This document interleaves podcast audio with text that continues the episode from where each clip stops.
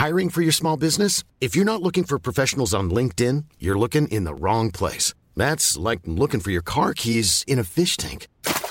LinkedIn helps you hire professionals you can't find anywhere else, even those who aren't actively searching for a new job but might be open to the perfect role. In a given month, over 70% of LinkedIn users don't even visit other leading job sites. So start looking in the right place. With LinkedIn, you can hire professionals like a professional. Post your free job on linkedin.com slash people today.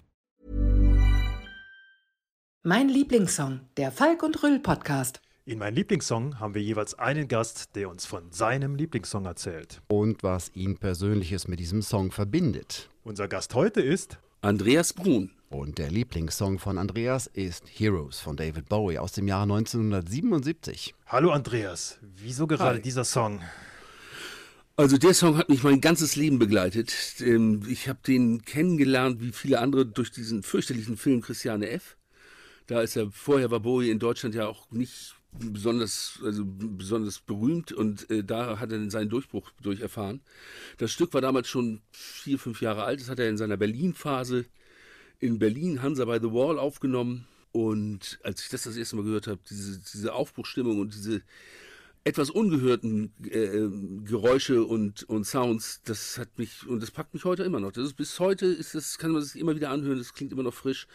Und es gibt von dem Lied ja ungefähr sieben Millionen Coverversionen. Ich habe auch eine gemacht mit Doro.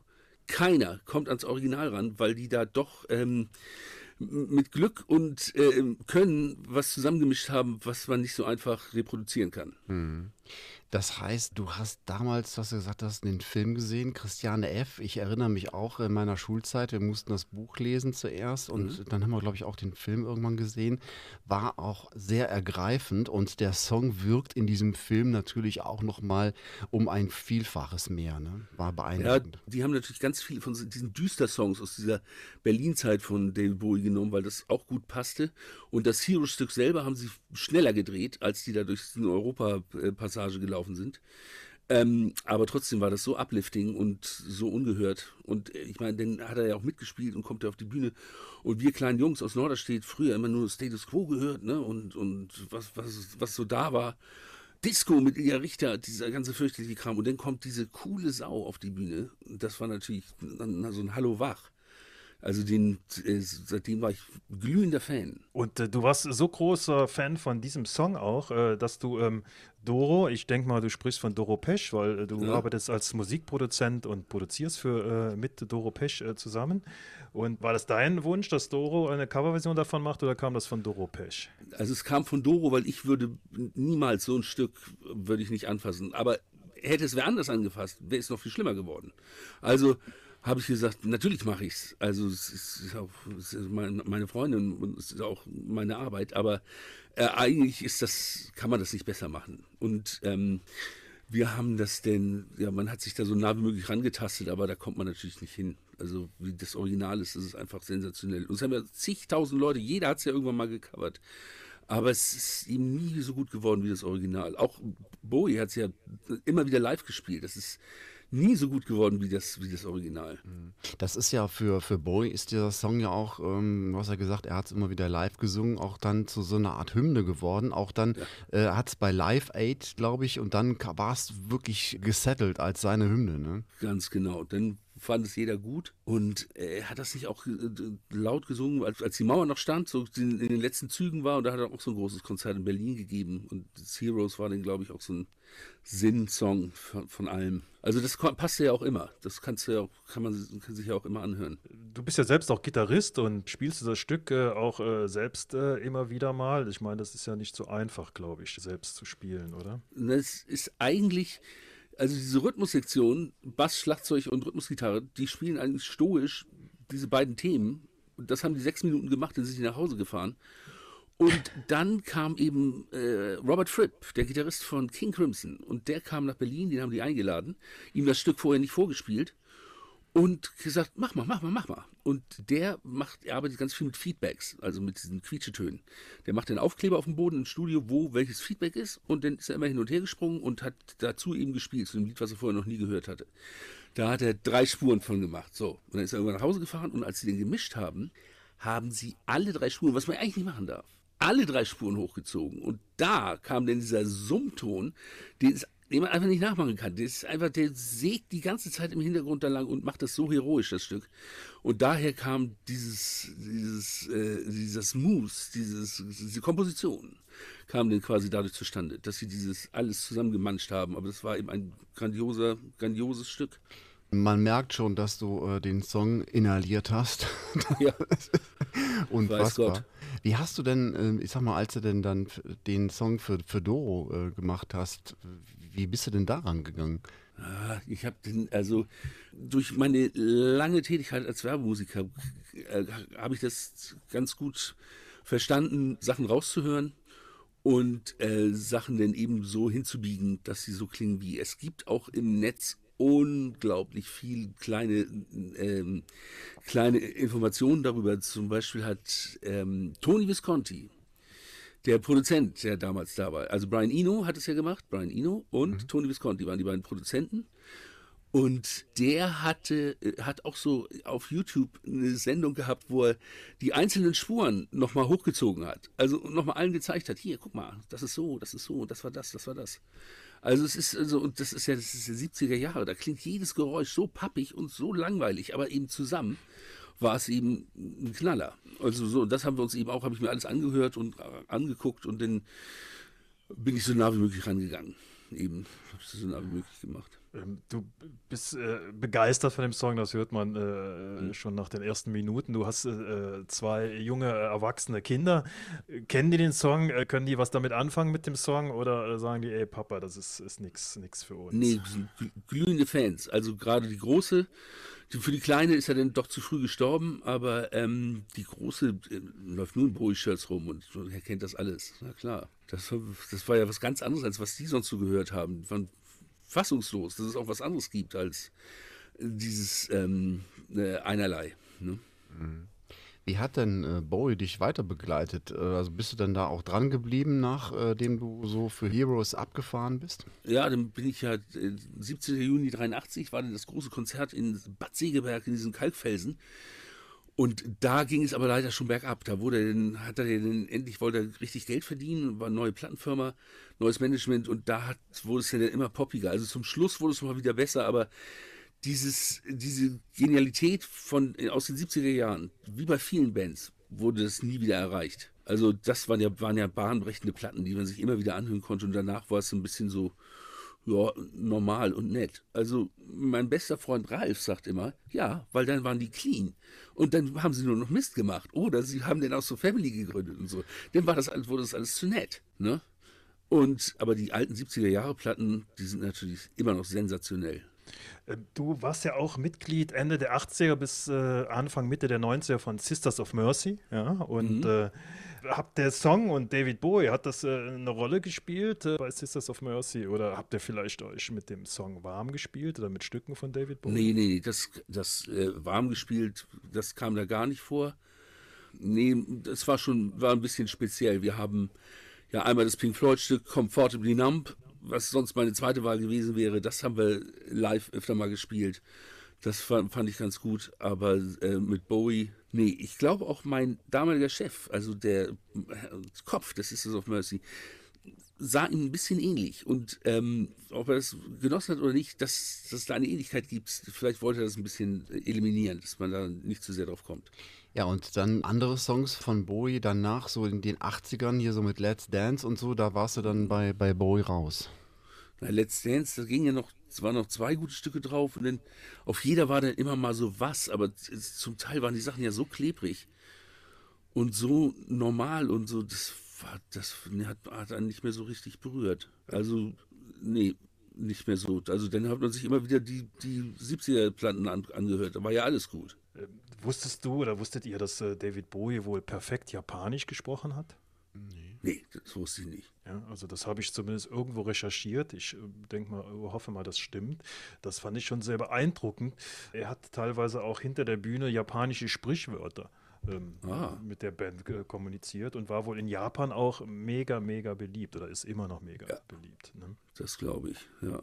Das ist ja Heroes, Äh, fällt mir gerade noch ein, ähm, wo wir gerade über den Song sprechen, der ist ja im Original über sechs Minuten lang und dann äh, wurde der ja von der Plattenfirma gekürzt. Ich stelle mir mal vor, wie muss so ein David Bowie darauf reagiert haben? Ne? Da muss doch den wahrscheinlich einen Finger gezeigt haben, oder?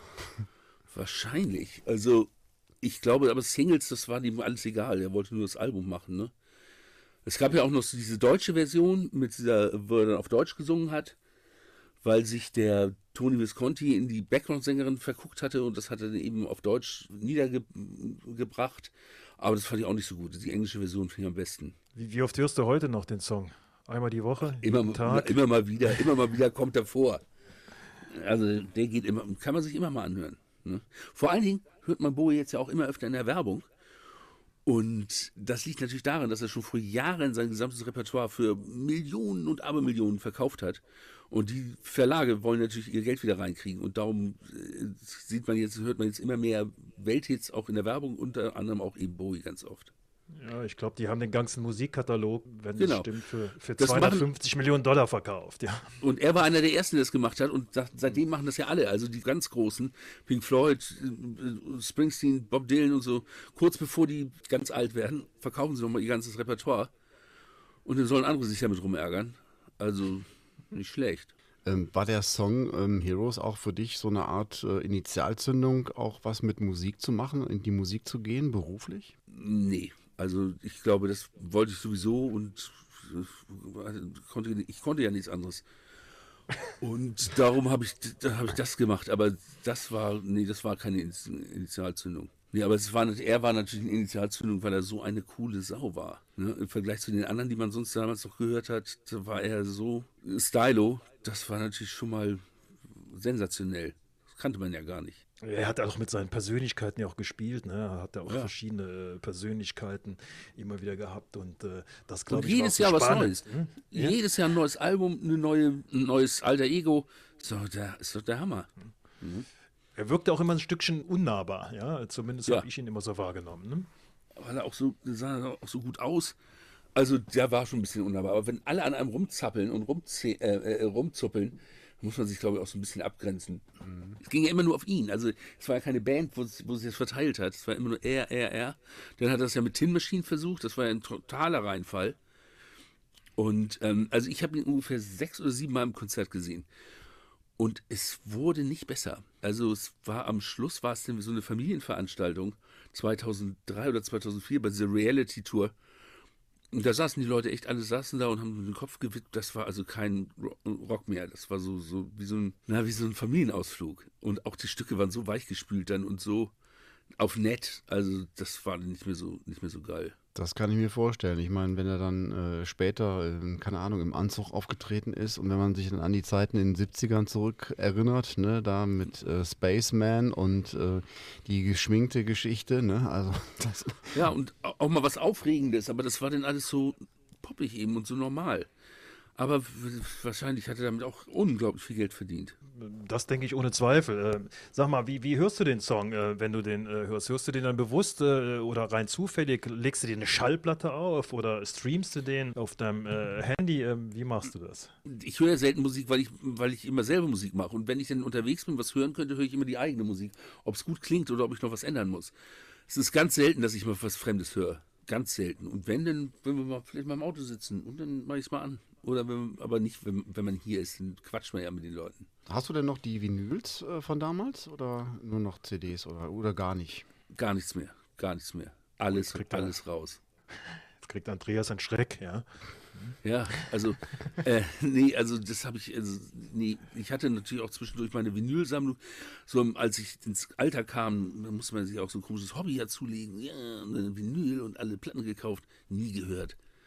Nie gemacht, nie gemacht. Immer lieber Spotify geht schneller und kann man schneller hin und her springen. Und diese kleine Sound, das ist natürlich, klingt natürlich besser, aber nee, das hat man nicht gemacht. Deine Familie und deine Freunde, äh, wissen die, dass das dein Lieblingssong ist? Verbinden die das mit, mit, mit dir, äh, wenn sie den äh, Song hören oder ähm, ist das eher unbekannt? Nee, nee, das wissen sie schon, dass es zu meinen, in, in meinen Top Ten ganz weit vorne ist. Ob das nun der Lieblingssong ist, das wissen sie nicht, aber ich musste ja einen auswählen. Das hatte ja die Qual der Wahl. Da gab es noch ein paar andere. Also ich kann morgen nochmal anrufen und noch ein paar andere Sachen erzählen. das glaube ich.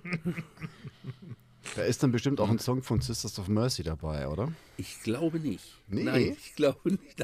Ein Lieblingssong von Sisters of Mercy? Nee. Nein, nein, nein, nein, nee, das sind so, das, was mich, was mich eben berührt. So. Ich denke mal, das wird Platz 1 wird David Bowie sein und 2 bis 10 wird dann Doro Pech sein, ja? Ja, natürlich. Selbstverständlich, meine Doroli. Wie ist das denn eigentlich damals gewesen mit Sisters of Mercy? Also ich meine, wie, wie bist du da hingekommen? Also äh, hast du früher in einer Band gespielt und ähm, Nee. äh, wie war das? Ah, das ist ja so eine lange Geschichte. Ich habe ja auch schon meine Biografie geschrieben, ne? will aber keine haben. Habe ich aber mir für mich gemacht, um auch um mit, mit mir ins Reine zu kommen und für die Töchter. So, und da habe ich das alles nochmal aufgearbeitet. Also ich, ah, ich war ja ziemlich jung und dann habe ich so die Hamburger Musikprominenz langsam kennengelernt und habe für den einen oder anderen mal Gitarre gespielt. Und ähm, dann ist Andrew nach Hamburg gezogen, weil er Hamburg so geil fand. Hamburg fand er super. Ne? Und äh, ist nach Hamburg gezogen. Also Andrew, der Chef von den Sisters of Mercy. Also, ist also quasi, er ist diese Band. Naja, und dann ist er zur Plattenfirma gegangen und hat gesagt, er bräuchte mal einen Gitarristen, mit dem er ein paar Demos einspielen kann. Und der Plattenfirma fiel nur einer ein, der immer schwarze Klamotten trägt und weiß gefärbte Haare hat und auch noch eine schwarze Gitarre.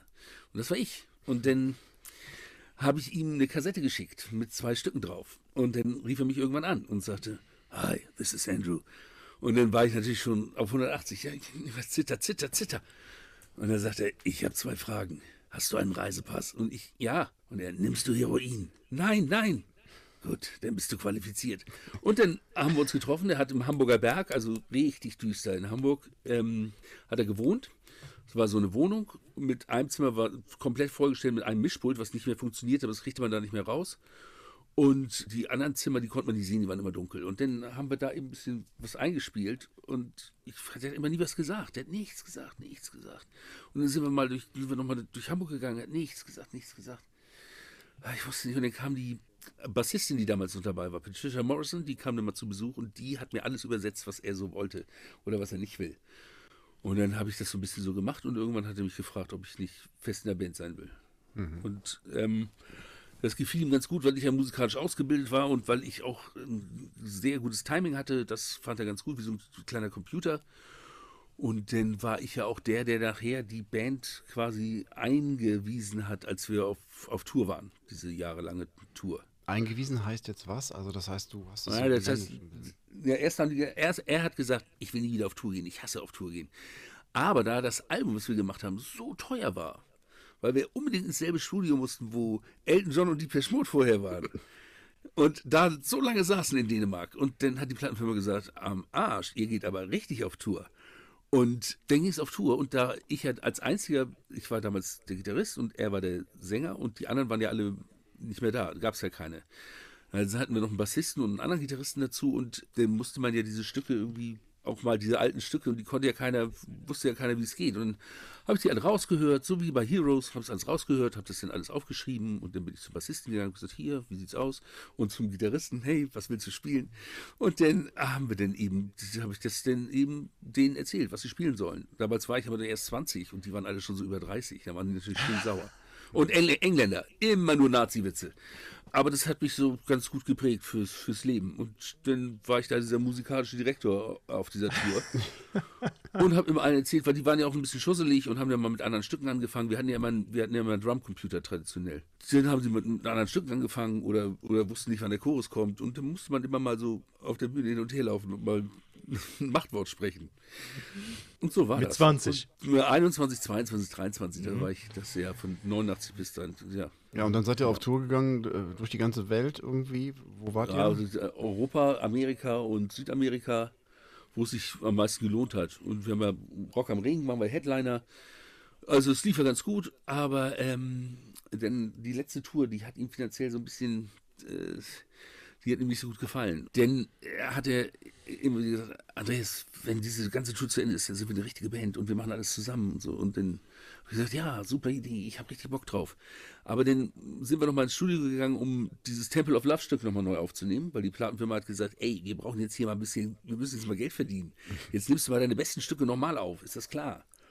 Und dann hat er diese, dieses Alice und Temple of Love eben nochmal aufgenommen. Und ähm, darüber haben wir uns aber äh, bei dieser, wieder in Dänemark, und wieder dauerte es so lange, da haben wir uns ein bisschen zerstritten. Und äh, da Andrew leider die Prämisse hat, niemals eher sich ein Messer in den Fuß stecken, als sich zu entschuldigen, äh, sind wir nie wieder zusammengekommen. Mhm. Und dann hatte ich da so Angebote für meine eigene Soloplatte und äh, habe dann das gemacht. Mhm. Spannende und Geschichte. Aber, kann ich ja aufhören. Also wir haben ja diese Vision Thing Platte gemacht und das ist ja die letzte Platte, die, ich muss nicht sagen, die rausgekommen ist. Ne? Mhm. Also es gibt kein weiteres Album mehr seit, seit 35 Jahren. Wie war das denn? Also, das finde ich jetzt so damals mit, dem, mit der Kohle dann eigentlich, weil du sagtest hier mit Geld und so, ähm, ihr musstet wieder Geld verdienen. Äh, wer hatte denn da den Überblick, was da überhaupt reinkommt an, an Geld? Das war sein, sein Manager, der Manager war ein alter Freund von ihm. Und ähm, das ist natürlich so eine Tour, was da alles denn los ist. Das war damals noch nicht so durchstrukturiert, so mit Live Nation und so. Er hat gesagt, nach dieser Tour muss ich nie wieder arbeiten. Oder auch wegen der Platte, weil die so gut lief, einigermaßen gut lief. Und irgendwann hat er gemerkt, nee, das stimmt nicht, weil die letzte Amerika-Tournee, die war leider, da haben wir versucht, so was wie Lollapalooza zu machen mit Public Enemy zusammen mit Sisters of Mercy und noch einer anderen Band. Und das ging in Amerika überhaupt nicht klar. Da wollte keiner kommen. Alle hatten Angst vor den anderen Fans. Und darum wurde die zur Hälfte abgesagt. Also wir hatten dann hier Rock am Ring gespielt vor 800 Millionen Leuten und dann, dann waren wir in Amerika und dann waren wir dann in irgendeinem Freizeitpark und sollten das spielen. Und kaum Leute kamen. Also das, waren, das lief nicht so gut. Und danach hat er, glaube ich, dann bin ich gegangen und dann hat er alle rausgeschmissen und seitdem keine Platte mehr gemacht. Okay. ist, er, ist, er ist kein einfacher Gesell. Aber er ist natürlich die, der coolste Frontmann nach Bowie, den man sich vorstellen kann. Jetzt, jetzt musst du uns aber noch verraten, welche zwei Stücke denn auf dem Demo-Tape drauf gewesen sind, was du anfangs äh, eingereicht hast. Da habe ich also was eigenes, also natürlich eigene Stücke. Ah, okay. Eigene Songs. Ich war ja äh, immer eigentlich, ich war eigentlich Gitarrist, aber eigentlich habe ich lieber komponiert. Und da habe ich zwei Stücke geschickt und eins davon hat es sogar in der Version denn auf mein erstes Album direkt so als Demo aufgeschafft. Andreas, erzähl uns doch mal, das, das denke ich, würde uns alle interessieren. Äh, wie sieht denn so ein klassischer Arbeitsalltag eines Musikers, wie läuft der so ab, so ein Tag? Ja? Es geht ja nicht morgens um 8 los, sondern um 17 Uhr ist Feierabend. Also früher gab es ja, also früher bei uns gab es natürlich noch keine Computer und keine Handys. Das heißt, es war so langweilig, das könnt ihr euch nicht vorstellen. Wir saßen ja immer nur im Bus und dann fuhren wir durch die Gegend und irgendwann war man da. Und die einzig freie Entscheidung, die man treffen konnte, war Salat oder Suppe zur Vorspeise. Alles andere wurde einem ja so wurde einem gemacht. Das war ja also auch ziemlich weit oben so der Standard, also mit Roadies und mit Garderobenfrauen und so. Man musste ja nichts machen. Nur abends diese anderthalb Stunden auf der Bühne waren natürlich mega. Das war richtig geil, aber der ganze Rest. Und dann kam man so nach diesen Touren nach Hause und überall hatte sich das Leben weiter bewegt. Aber man selber hat immer nur dieselben Stücke abends gespielt. Also auf Dauer und so, so eine Amerika-Tournee, also so eine richtige Amerika-Tournee, wie sie die Amis machen, so monatelang, so viel kann man, glaube ich, gar nicht in sich reinschütten. Also jetzt kann man natürlich einen Computer mitnehmen und kann ein bisschen kreativ sein und ein bisschen was mehr, mehr machen. Das ging ja damals eben nicht. Aber trotzdem, so eine Tour, die kann auch echt lang werden. Mhm wie ist denn der Sprung dann gegangen von den Sisters of Mercy dann zu deiner eigenen Produktionsgeschichte? Also, dass du dann selber auch für, keine Ahnung, Samantha Fox und äh, für wen hast du Marky Mark? Also, ich habe während der Sisters-Zeit eine Frau kennengelernt, die war mir sehr zugetan und die hat sich meine Demos angehört. Die wollte sich Andrew einfach nicht anhören und dann hat sie sich angehört. Das ist sensationell, sagt sie. Und dann hat sie das, weil sie alle Plattenfirmen kannte, hat sie das den Plattenfirmenleuten vorgespielt. Und während ich mich mit Andrew so erzürnt habe, rief sie immer wieder an und sagte, ey, da will eine Plattenfirma 200.000 Mark für dich geben. Und sag ich, was? Sagt sie, ja, was für eine Frechheit, ich hole noch mehr raus. Das, das, gibt's ja gar nicht. Also das war, ich war dann der bestdotierteste äh, äh, Newcomer, den es in Deutschland bis dato gab. Und habe richtig viel Asche gekriegt für drei Alben, ja? Mhm. So, und dann habe ich das gemacht, das erste Album. Und das war gar nicht besser als meine Demos. Da dachte ich, was ist das denn? Naja, okay. Und dann musste ich auf Tour und dann auf Promotour und dann dachte ich, ey, das kann es nicht sein. Und dann musstest du über Stücke reden, die eigentlich schon drei Jahre alt waren. Und immer wieder dasselbe. Und das hat sich so gezogen. Und das habe ich gemerkt, das, das, ist, ich bin kein Frontmann, ich bin kein, kein, kein richtiger Star. Das ist ein anderes, ein Andrew oder Bowie. Die sind das. Ich nicht. Ich habe da keine Lust zu. Und dann habe ich das ganz wie Lynch eben, die dritte Platte haben wir dann gar nicht mehr gemacht. Wir haben zwar gesagt, wollten sie machen, aber haben denn die, das Geld eingesteckt und dann habe ich mir davon ein Studio gebaut und habe seitdem eben produziert. Ich wollte immer nur an den Knöpfen sitzen. Und da ist dann so ein bisschen was passiert in den, das waren ja dann die 95, ne, 94 bin ich da, die 93 bin ich raus, dann habe ich meine Solo-Sachen gemacht. Da habe ich meine hübsche Frau kennengelernt, das war das Allerwichtigste. Die habe ich 95 kennengelernt, 97 geheiratet. Dann habe ich eben produziert, produziert, produziert. Und dann habe ich 98 jemanden kennengelernt, der aus der Werbebranche kam und der selber keine Musik machen konnte. Und da haben wir uns zusammengetan. Wir mochten uns nicht besonders, aber das hat so gut funktioniert. Da waren wir in Deutschland waren wir da die teuersten plötzlich, weil wir da eben auch normale Songs machen konnte, nicht immer nur Werbeklingklang. Und das fanden die damals super. Das gut funktioniert und ich habe dann so andere Sachen nur noch mal so aus Spaß oder nebenbei gemacht. Also damals, also Doro kam dann immer, das war dann immer so, so ein, eher, damals war es ein Hobby, jetzt ist es natürlich der Hauptverdienst. Und über die ganze Zeit hatte ich äh, David Bowie mit Heroes begleitet, ja? Ja, und mit so einigen anderen Stücken, das stimmt. Das ging immer. Das war mein Lieblingssong, der Falk und Rüll Podcast. Mom deserves the best, and there's no better place to shop for Mother's Day than Whole Foods Market. They're your destination for unbeatable savings, from premium gifts to show-stopping flowers and irresistible desserts. Start by saving 33% with Prime on all body care and candles. Then get a 15-stem bunch of tulips for just $9.99 each with Prime. Round out Mom's menu with festive rosé, irresistible berry chantilly cake, and more special treats. Come celebrate Mother's Day at Whole Foods Market.